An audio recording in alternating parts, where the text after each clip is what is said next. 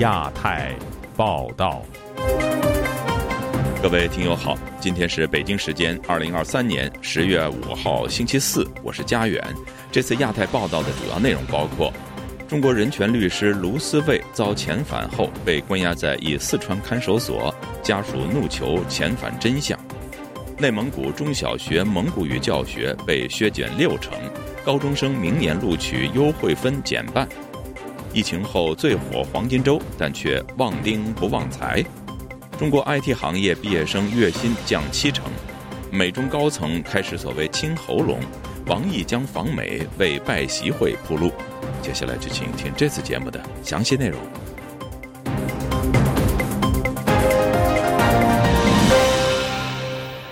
中国人权律师卢思卫今年七月遭老挝警方逮捕。本台日前披露，卢思卫已经被遣送回中国。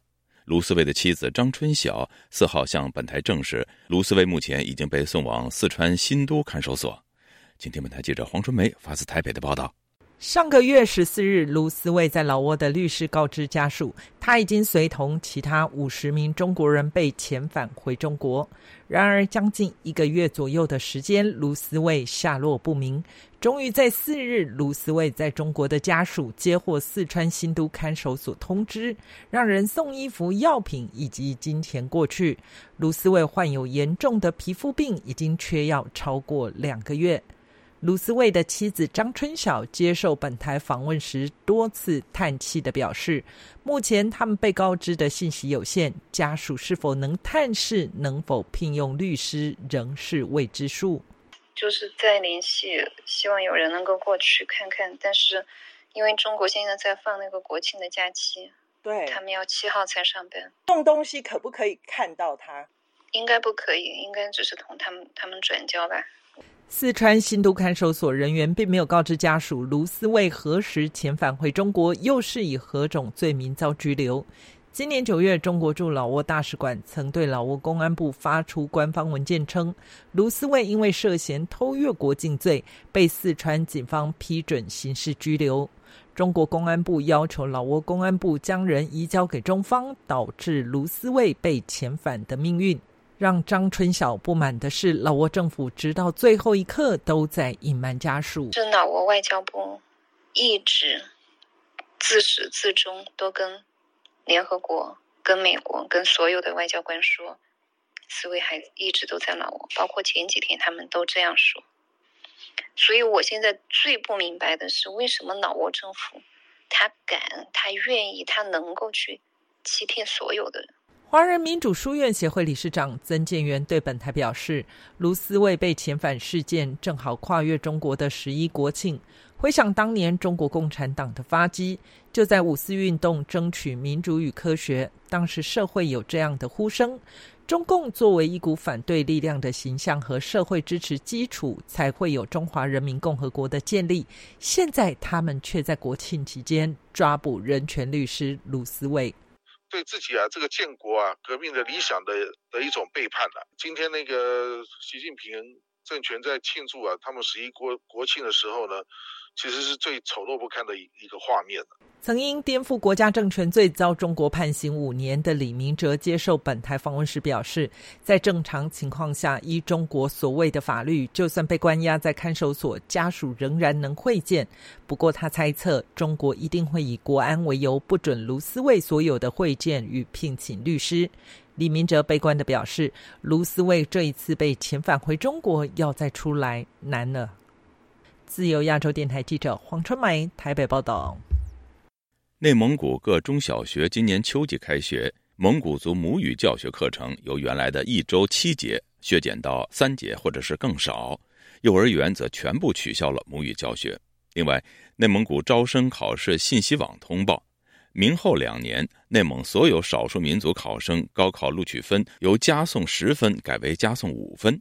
详情，请听记者古婷的报道。数个月前，内蒙古呼和浩特市教育局内部会议决定，该市中小学从九月一日起实施国家通用语言，也就是普通话授课。蒙语文课从一周七堂课减至一到三堂不等。鄂尔多斯市一学校教师乌云齐木格本周三接受自由亚洲电台采访时披露，蒙语文课是一个星期三节课，但是，今年呃取消了高考的蒙语文蒙语文的高考考试了，已经等于是今年等于是最后一期吧。它也不是全部在取消，可能是一步一步在那个什么。最终目的，它肯定是要取消的，因为高考已经取消了蒙语文了啊。乌云齐木格还披露，目前蒙古幼儿园已停止老师的母语教学。据我了解，还是幼儿园现在是不教蒙语儿歌，就是全是中文的儿歌。有些地方是这样的，它所有的地方，嗯，也不一定都一样。对，有的地方。蒙古语老师就是要不就是教别的课程啊，因为蒙语文那个什么课明显少了嘛。旅居日本的京港大学教授杨海英告诉本台，两年前内蒙当局已在策划用汉语取代蒙古语课程，遭到数以十万计的蒙古族人反对。今年九月份已经开始按照这二零二零年六月份他们出笼的那个政策。开始推行他们的所有的一切。蒙古语是这这个一个礼拜就是上一次吧，学一学这个自己的名字啊，这个问候语就是你好我好这样。内蒙古招生考试信息网发消息称，二零二四年至二零二五年，蒙古族、达干尔族和俄罗斯族等五个少数民族考生由原来的加十分投档调整为加五分投档。根据官方的新规定，上述五个少数民族加分由十分减少至五分。二零二六年全面实施。对此，杨海英说：“有一点就是必须明确一下，中国政府一直说这个对少数民族地区这个考生是加分是一种优待，其实这不是犹太。藏人、维吾尔人、蒙古人在自己的家乡成了绝对少数，也就是用汉语考试的时候，你加分的。”你来到我们内蒙古自治区用蒙古语考试的时候，我给你加一百分。现旅居德国的南蒙古议会主席西海明认为，中国在内蒙古地区实施的所谓汉语和蒙古语教育，现在成了汉语教学，蒙古族人在学校根本不能学习蒙文，所以遭到蒙古族人反对。他对本台说，当局的这些要求带有强制性。自由亚洲电台记者古婷报道。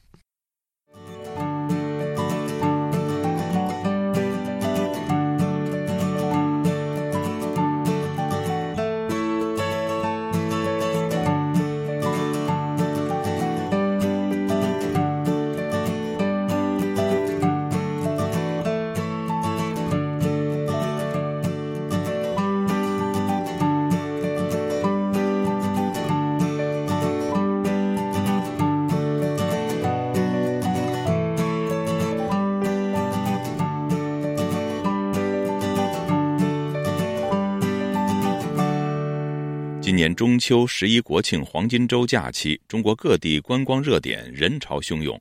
当局预测，疫情后首个黄金周会带来超过七千八百亿元人民币的收益。但有分析认为，这些只是数字游戏，对于提振深受疫情和房地产困境影响的中国经济作用有限。请听记者高峰的报道：十一黄金周，中国全国热门旅游地车站挤满人潮。以北京为例，北京西站整天水泄不通，大批游客排队等候进入天安门广场。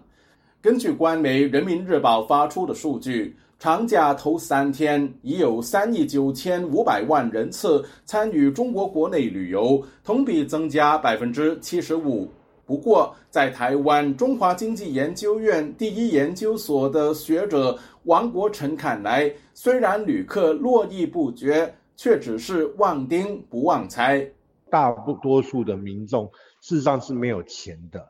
六大国有银行过去一年个人不良贷款成长大概是三成左右，其实大多数人可能都需要借钱度日，民众口袋没钱，所以你再怎么希望他能够把钱拿出来消费。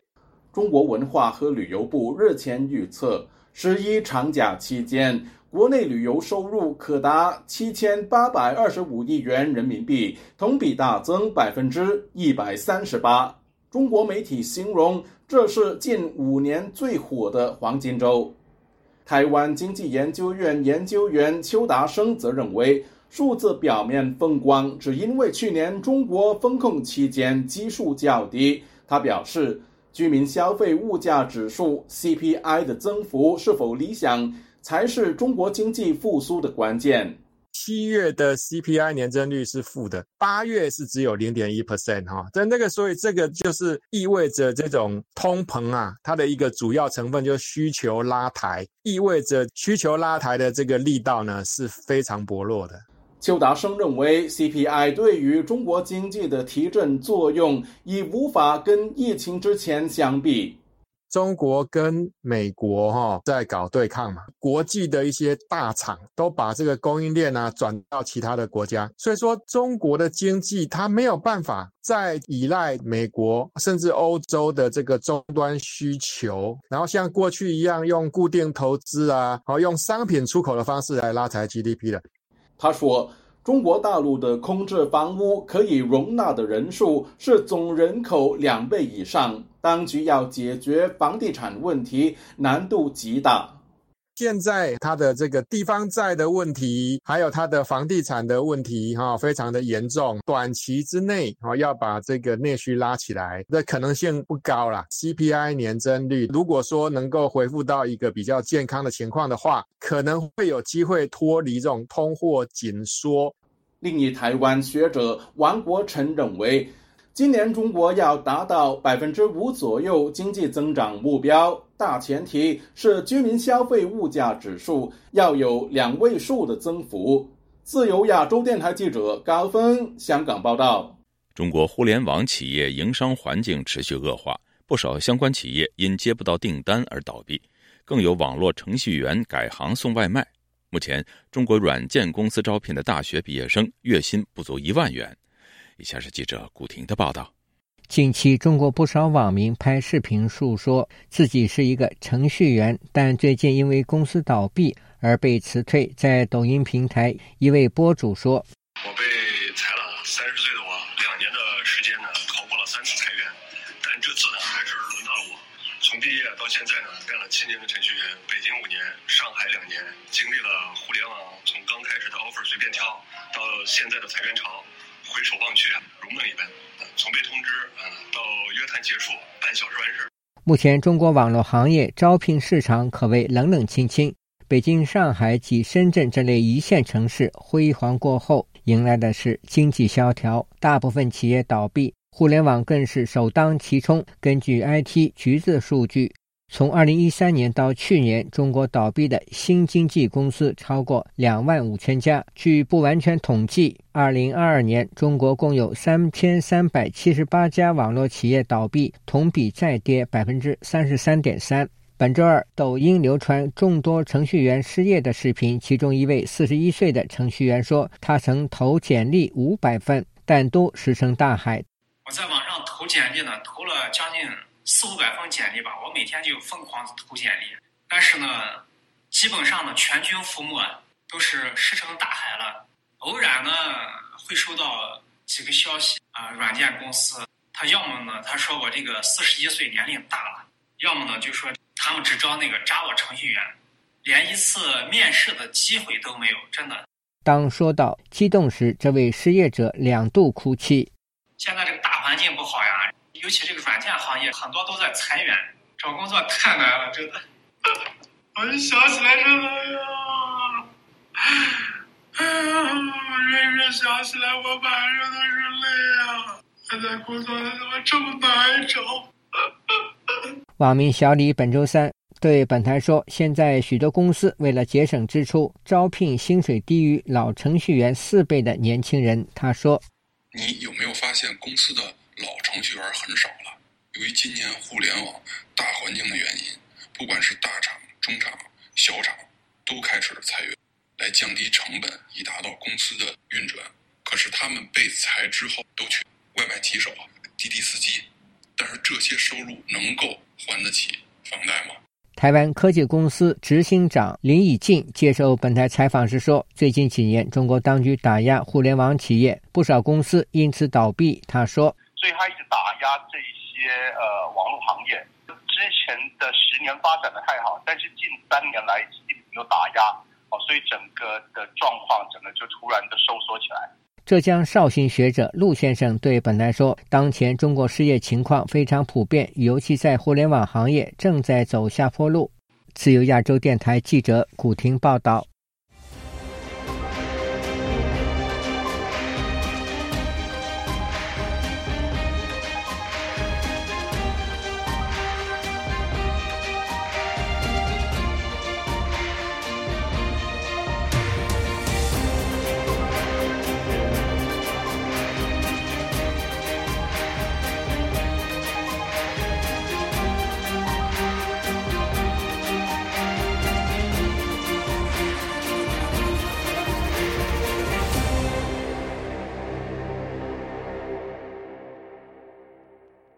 据美国媒体报道，中国外长王毅本月将访问华盛顿，为可能的拜习会铺路。台湾的国安局长则被问及此事时，解读中美正在进行所谓的清喉咙的动作。有学者分析，这可能是拜登总统四年任内中国领导人最后一次踏上美国领土的机会，美中都应会把握。以下是本台记者夏小华发自台北的报道。《华尔街日报》九月底报道，引述知情人士指出，美中正讨论习近平最高经济决策者、国务院副总理何立峰访问华盛顿。接着，外交部长王毅也计划在十月访美，为拜习会铺路。美国外交政策杂志三号也引述多名外交官指出，王毅十月稍晚将访问华盛顿，处理日益冰冻的美中关系，并可能为拜习会铺路。美方官员预计，习近平十一月将前往旧金山参加亚太经济合作组织峰会，并与拜登会面。不过，美中官方尚未发布相关的信息。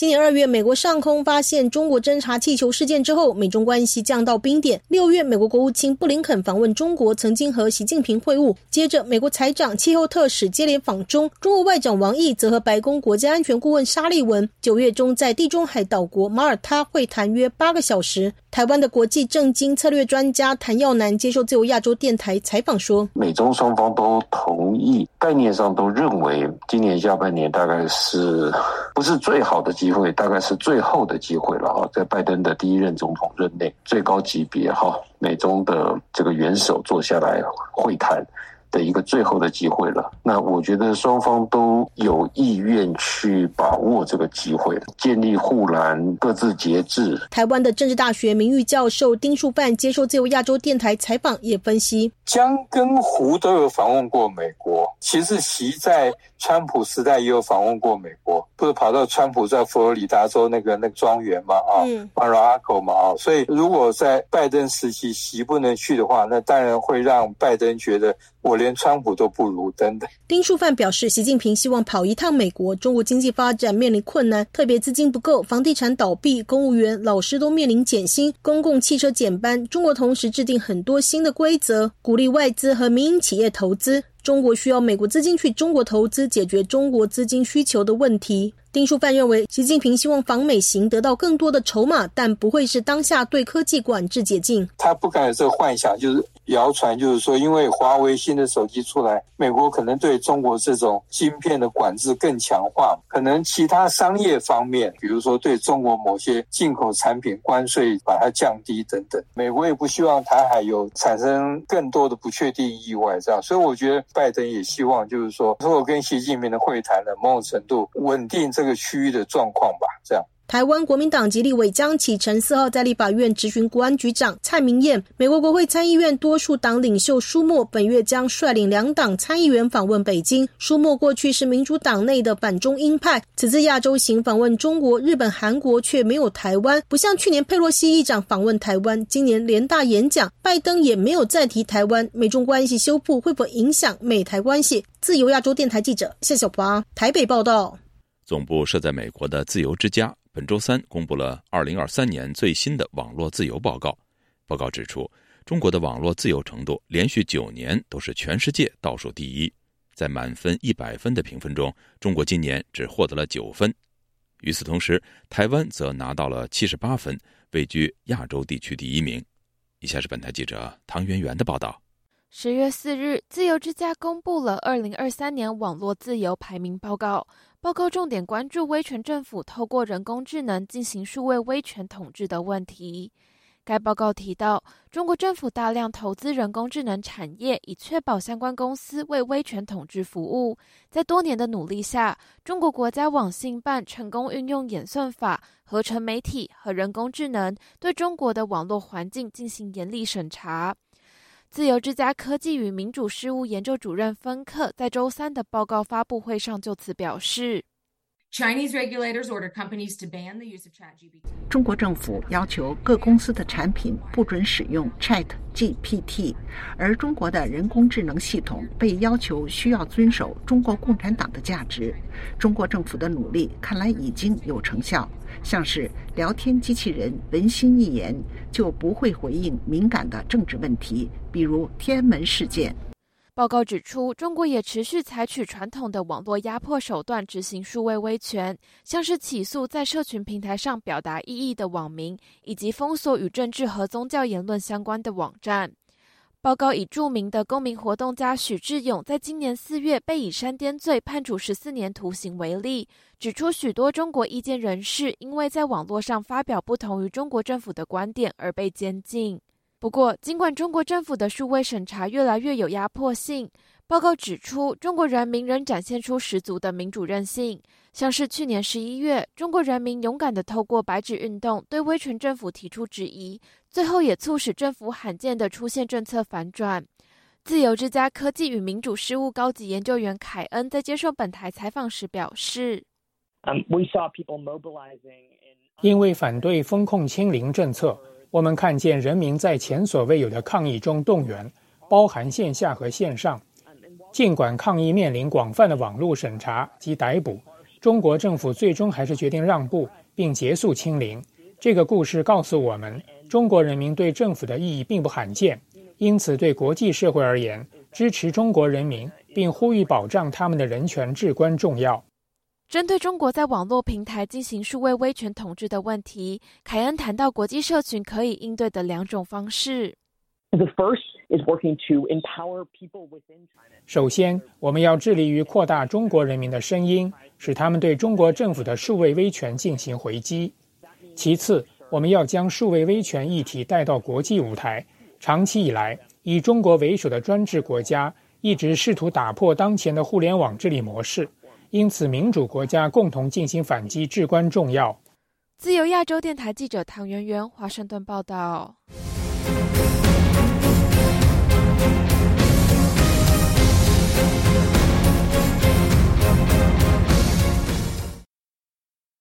在美国首都华盛顿国家动物园里的三只大熊猫即将于年底启程回国，但无法续约熊猫租赁协议的原因仍不为外界所知。有分析认为。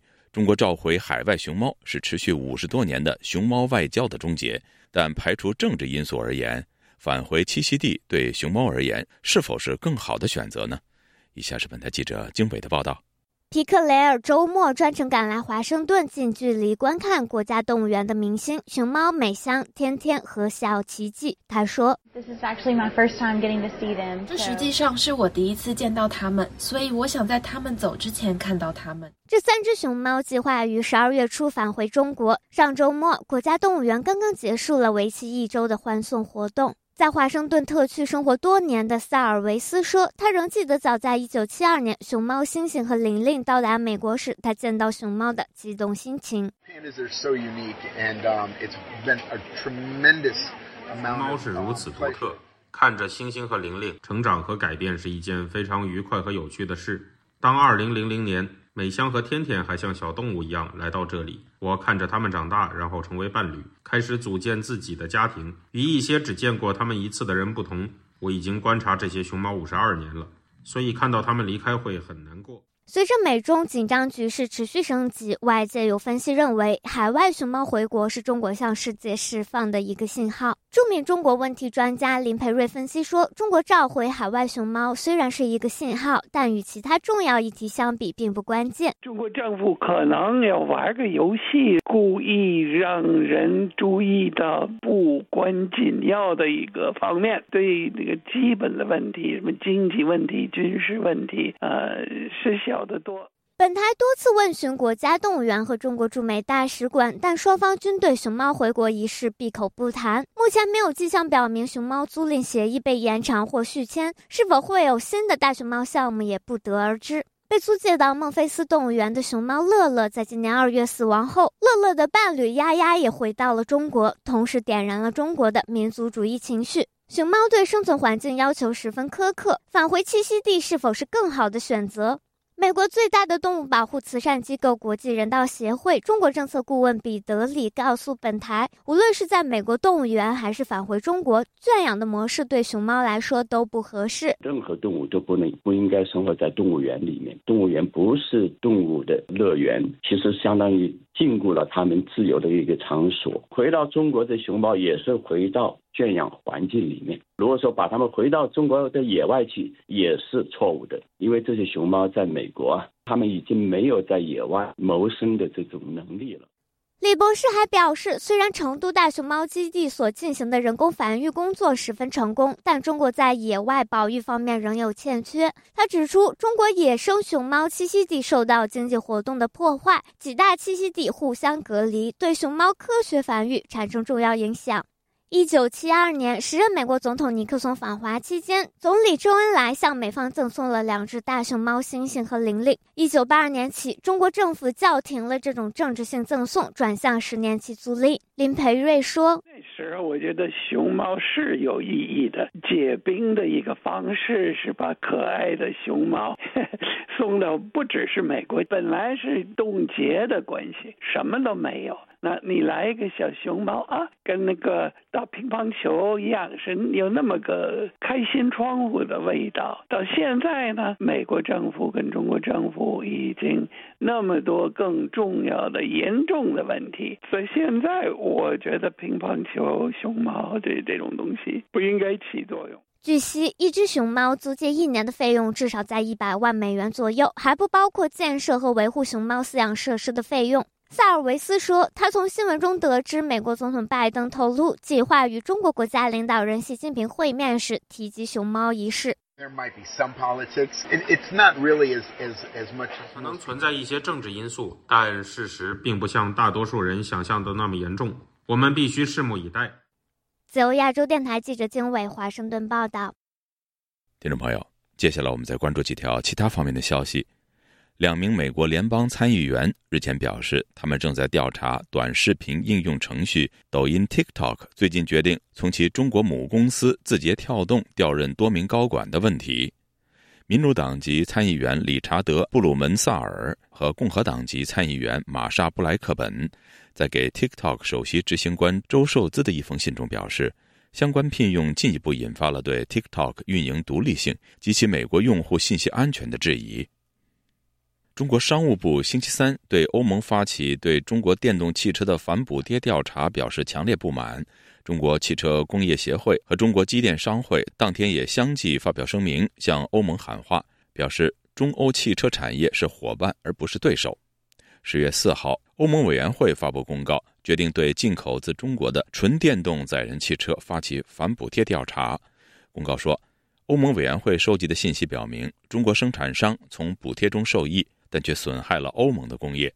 这些补贴措施包括赠款、国有银行优惠贷款、减税、退税和免税，以及以低于适当价格提供原材料和零部件等商品或服务。